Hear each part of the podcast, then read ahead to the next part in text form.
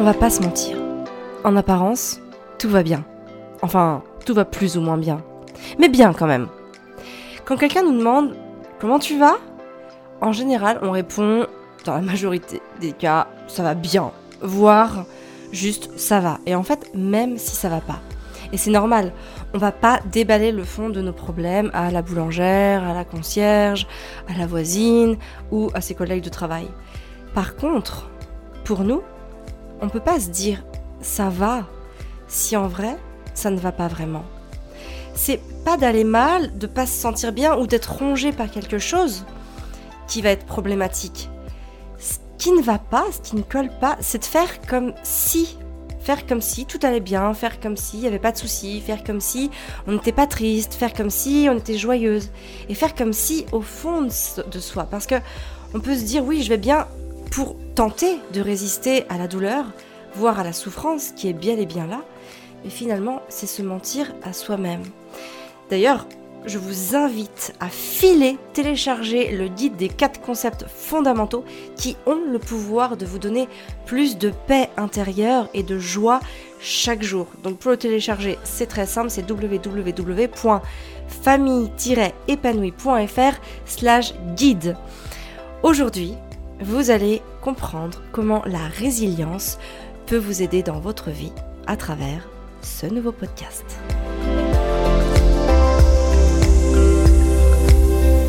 Bonjour, je suis Amélie et je vous souhaite la bienvenue sur le podcast Famille épanouie.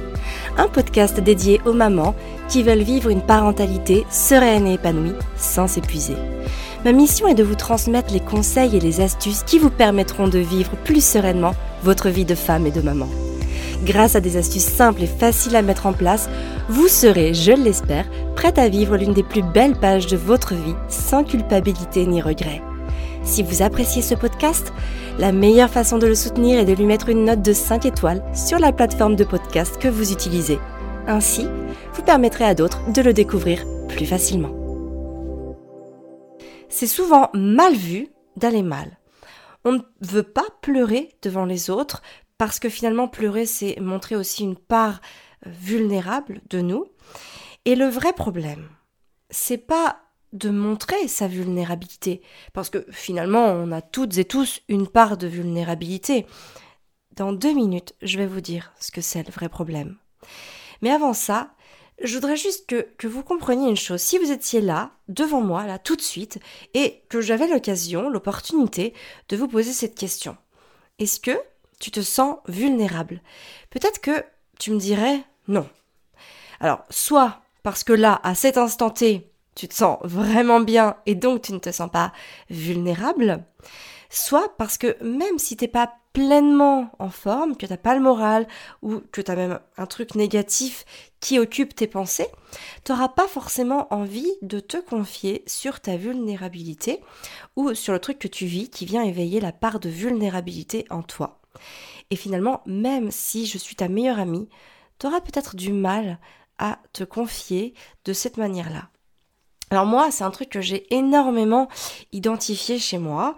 Euh, j'ai parfois beaucoup de mal à exposer ma part de vulnérabilité, alors qu'en vrai, je suis très vulnérable sur tout un tas de sujets. Et en fait, j'ai longtemps cherché à comprendre d'où venait cette part-là de vulnérabilité il y a beaucoup de facettes en nous. Hein. J'ai déjà fait un podcast d'ailleurs sur la petite, enfin comment prendre soin de son enfant intérieur avec la petite fille blessée en nous. C'est l'épisode 17 du 25 juin 2020. Et donc dans ce podcast, je disais en, l'occurrence que il n'y en avait pas qu'une. Finalement, il, y avait plusieurs facettes de nous euh, qui parfois étaient vulnérables en nous.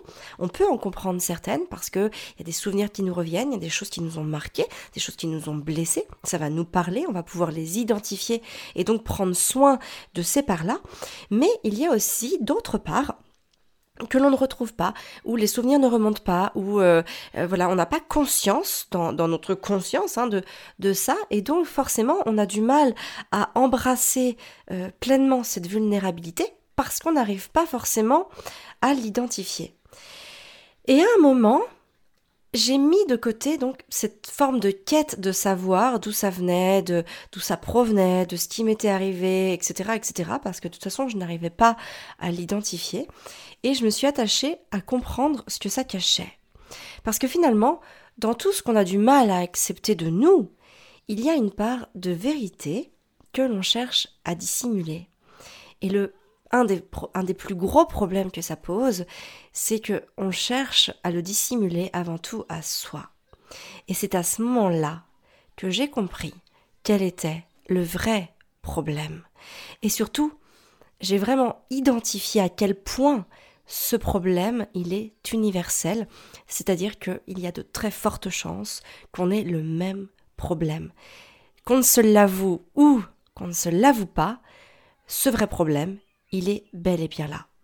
En fait, en voulant dissimuler, ou même cacher quelque part ma part de vulnérabilité, notre part hein, de, de vulnérabilité, on cache la part de faiblesse en soi. Parce que finalement, on pense que l'on pourrait être jugé sur cette vulnérabilité et le fait d'être jugé sur cette part de vulnérabilité pourra venir remettre en cause toute notre crédibilité. Et moi, je le vivais vraiment, je l'ai vraiment vécu, ça. C'est-à-dire que j'avais peur que parfois, si je parle trop de mes problèmes avec mes enfants, eh bien, on vienne me juger sur la cohérence que j'avais à pouvoir euh, accompagner d'autres parents sur la parentalité. Et ça peut arriver dans plein de domaines. Ça peut arriver, euh, tu veux pas montrer une, vulnérabilité au travail parce que tu as peur que tes supérieurs ou même tes collègues, du coup, te jugent uniquement sur cette euh, vulnérabilité. On peut même parler peut-être sur ce non-savoir-faire, alors que finalement, tu sais faire plein d'autres choses à côté. Et ça peut être pareil avec tes amis.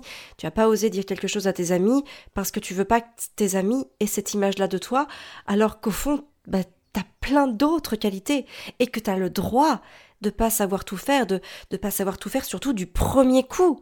Hein, le nombre de personnes qui n'osent pas faire quelque chose parce qu'en fait ils ne l'ont jamais fait et ils ne veulent pas que les autres se rendent compte qu'ils ne maîtrisent pas le truc.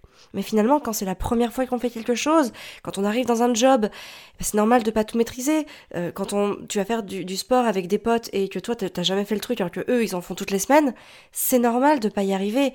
Quand tu veux te lancer dans un ouvrage de couture euh, ou faire de la peinture ou coudre ou euh, faire du tricot ou enfin peu importe du scrapbooking, ce que tu veux c'est normal qu'au début tu tâtonnes, que tu poses des questions qui te paraissent peut-être bêtes, parce que bah, c'est le début pour toi. Alors que les autres, ceux qui t'entourent, bah, ils font ça depuis tellement longtemps qu'ils savent ces choses-là.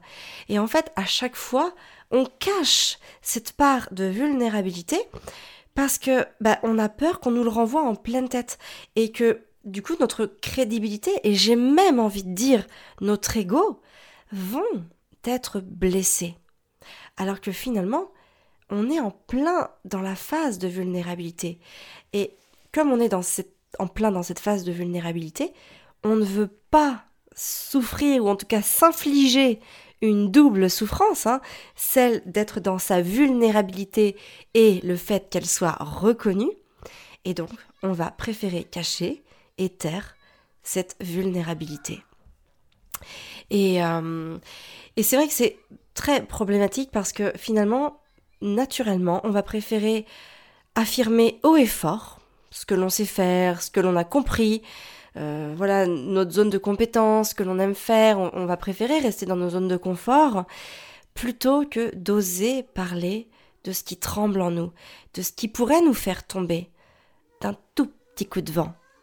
Mais finalement, cette part-là, cette part de, je ne sais pas faire, je ne sais pas encore faire, ou je n'ai pas encore compris, ou j'ai besoin de m'exercer pour m'améliorer, c'est aussi ça qui fait notre part d'humanité.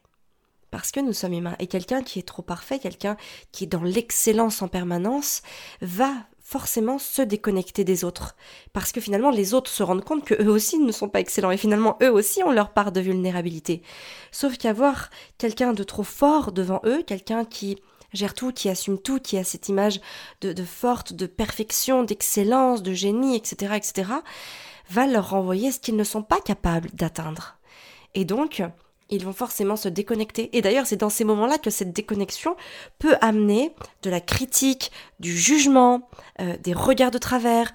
Et finalement, c'est exactement ce genre de réaction qui nous rend encore plus vulnérables. Alors finalement, on fait tout pour que la vulnérabilité ne soit pas l'arbre qui cache la forêt, mais plus on fait ça, plus la vulnérabilité devient la forêt. Et en vrai, la vulnérabilité, c'est qu'un groupe d'arbres de la forêt. Et euh, il faut vraiment travailler sur l'acceptation de sa vulnérabilité, notamment lorsqu'on traverse des moments douloureux, des situations inconfortables ou toute autre situation compliquée hein, d'ailleurs euh, qui peuvent arriver.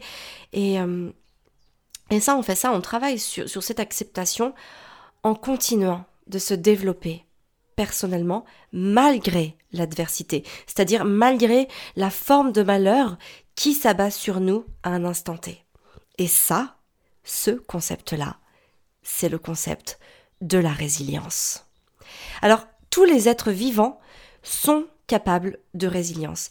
Il y a un exemple que j'ai trouvé concret qui m'a inspiré au plus haut point et, ça m'a énormément euh, parlé. J'ai adoré cette image, cette métaphore qui, est d'ailleurs plus qu'une métaphore. Je l'ai lu dans le bouquin La vie secrète des arbres. C'est un super bouquin. Dans son bouquin, euh, Peter Wolben, il évoque l'expérience d'une chercheuse euh, enfin l'expérience qu'une chercheuse a fait en fait sur des feuilles de Mimosa pudica. Alors le Mimosa pudica c'est une sorte de fougère à fleurs si vous voulez visualiser un petit peu le truc. Et en fait, elle a versé des gouttes d'eau à intervalles réguliers sur les feuilles du Mimosa pudica. Et en fait, les feuilles de cette plante, eh bien, elles ont la particularité de se refermer sur elles-mêmes au contact de l'eau. Donc finalement, on pourrait euh, transposer ça par une forme de protection qu'elles s'assurent dès qu'elles ont de l'eau, hop, elles se referment pour rester hermétiques et pour se protéger. Et donc, bah, elle se refermait à chaque fois. Donc la, chercheuse, hop, elle mettait les petites gouttes d'eau dessus. Le Mimosa pudica euh, refermait ses feuilles de manière euh, constante et voilà, sans discontinuité. Et finalement, elle l'a fait pendant longtemps, elle a vraiment opéré l'opération sur de plusieurs reprises, plusieurs mois. Et au bout d'un moment, quand la plante a compris qu'elle n'avait rien à craindre de l'eau, elle a cessé de réagir au stimulus. Et en fait, ça doit être exactement pareil pour nous. En vrai, c'est pareil pour nous. C'est déjà dans notre ADN, on a déjà ça, mais notre peur, elle prend le dessus. Et c'est normal. Hein, entendez bien que c'est normal. Le, fait de, de ne pas avoir cette peur, limite, ne serait pas normal. C'est vraiment complètement OK d'avoir peur de ça. Par contre, bien évidemment, on peut travailler dessus. Moi, mon développement personnel, il a réellement commencé à mon adolescence. Et puis, j'ai ressenti le passage d'un premier palier aux alentours de la naissance d'Arthur, donc vers 2012. Et puis, j'ai eu un second palier où je suis encore allée plus en profondeur, et c'était la naissance de Gaspard en 2015. Depuis, mon cheminement, il est autant ascensionnel qu'introspectif. J'ai parfois des grandes zones de souffrance, mais qui m'amènent inévitablement à accoucher à chaque fois de plus de bonheur, de paix et de sérénité. Et finalement, plus je bosse sur moi, plus j'analyse et plus je décortique les schémas de fonctionnement pour bah, les comprendre et me constituer une belle boîte à outils, et eh ben, je peux vous dire que malgré ça, il m'arrive toujours soit de ne pas prendre le bon outil, soit de ne même pas aller chercher ma boîte à outils. Et lorsque je vous dis ça, lorsque je vous confesse ce genre de, de, de paroles, de propos, je vous expose ma vulnérabilité.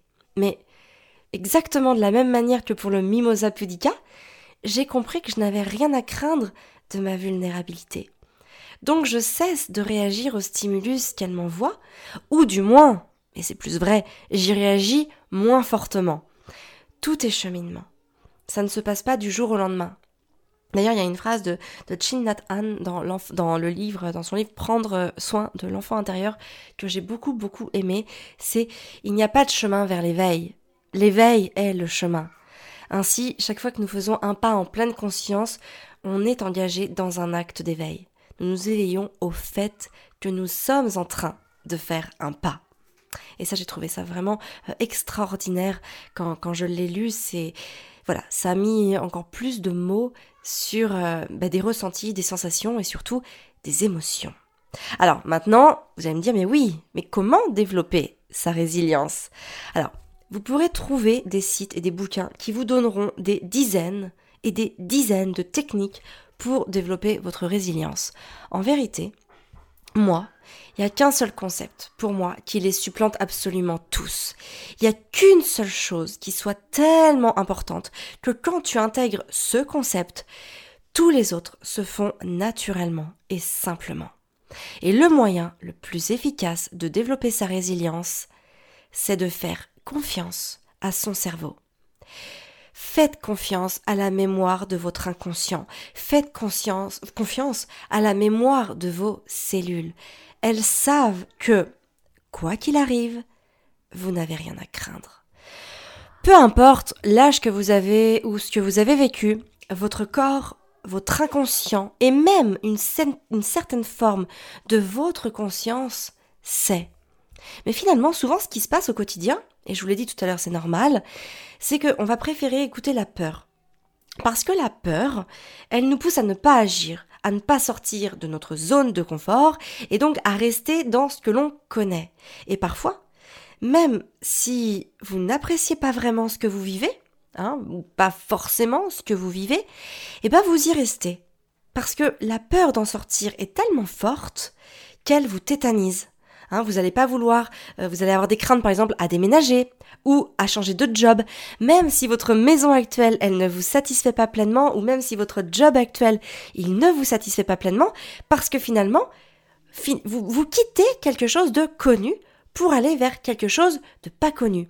Et le confort de ce que vous connaissez est plus facile à vivre que l'inconfort de l'inconnu, même si le confort que vous connaissez n'est pas réellement confortable et que vous auriez beaucoup plus intérêt à aller gratter un petit peu vers l'inconnu pour trouver une forme de confort beaucoup plus optimisée, beaucoup plus à votre goût, beaucoup plus dans le sens de votre alignement. Et c'est ça qu'il faut vraiment euh, se mettre en tête. Et quand on a conscience de ça, au moment où on a peur, eh ben, ça nous permet vraiment de nous donner une certaine force en tout cas une certaine forme de force, pour pouvoir aller en dehors de sa zone de confort. Et vraiment le fait d'avoir conscience que de toute façon, quoi qu'il arrive, on préférera toujours se battre pour conserver ce que l'on a déjà que se battre pour obtenir quelque chose que l'on n'a pas. Et déjà prendre conscience de ça, j'ai envie de dire, c'est déjà le premier pas à faire pour aller au-delà de sa zone de confort. Hein, combien de gens partent toujours au même endroit en vacances? Combien passent par toujours par les mêmes chemins? Pour aller au taf ou pour aller euh, je ne sais où Combien font d'ailleurs les mêmes balades? Combien de gens voient toujours les mêmes personnes, mangent les mêmes choses, lisent les mêmes genres de livres, regardent les mêmes genres de films ou de séries, produisent le même genre de pensée? Parce que ça les conforte, ça les rassure, et même si c'est pas excellent ce qu'ils vivent, ils ont au moins la sensation de ne pas se mettre en danger en sortant de cette zone de confort et de perdre le si peu de confort qu'ils pensent avoir. Alors, objectif ou subjectif, profond ou superficiel, ces choses-là existent, mais vous avez le pouvoir de sortir de votre zone de confort, d'accepter votre vulnérabilité en faisant preuve de résilience. C'est-à-dire qu'en acceptant inconditionnellement que ça peut arriver, que vous n'êtes pas la superwoman, que vous n'êtes pas excellente en tout, et que finalement, c'est grâce à la souffrance que vous allez vivre, que cette souffrance va vous donner le pouvoir de la transformer en expérience, en tout cas vous en avez le pouvoir de transformer cette souffrance en expérience pour en faire un bagage de plus en vous, un bagage qui vous permettra de passer beaucoup plus facilement dans des zones d'inconfort, dans des zones euh, en dehors de, de vos zones habituelles. Et c'est souvent dans ces moments-là, dans ces zones-là, que la magie opère, que la magie arrive et que notre vie devient extraordinaire. Pas au sens extraordinaire, on fait que des choses euh, sensationnelles, mais juste que l'on se reconnecte à l'expérience de la vie que l'on a envie de vivre.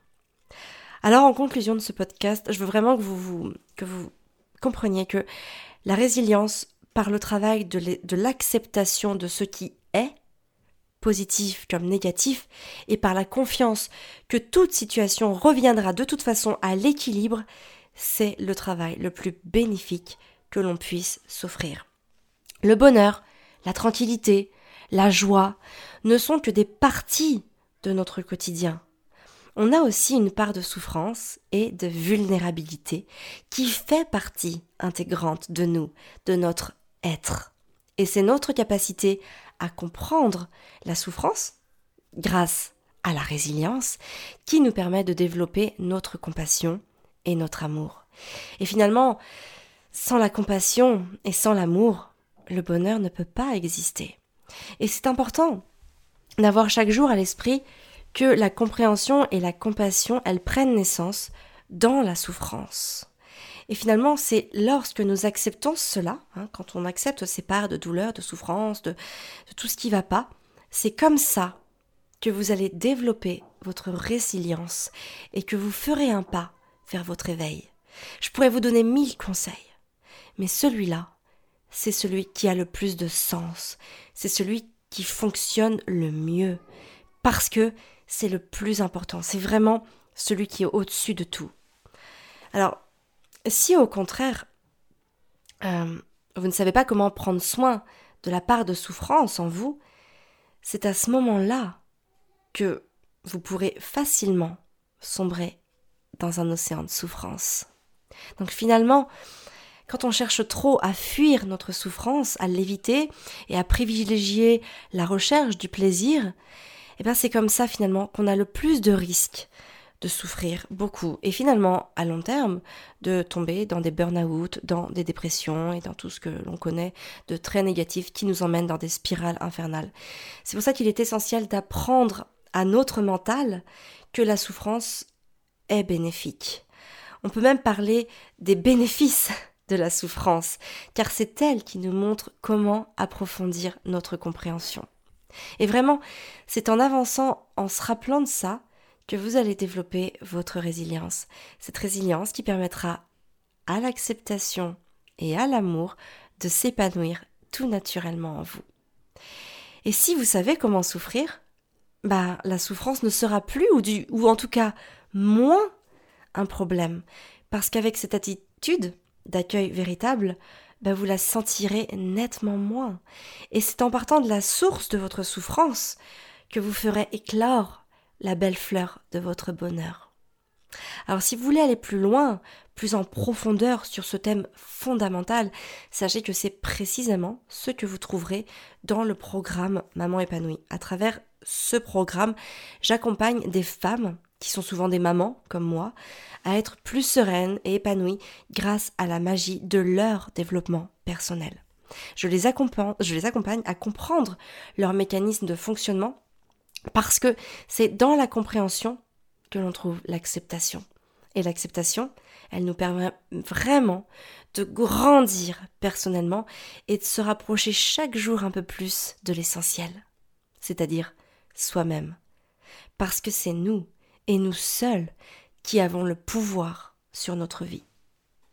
Alors vous retrouverez toutes les infos sur mon programme d'accompagnement en suivant le lien www.famille-épanouie.fr slash maman épanouie.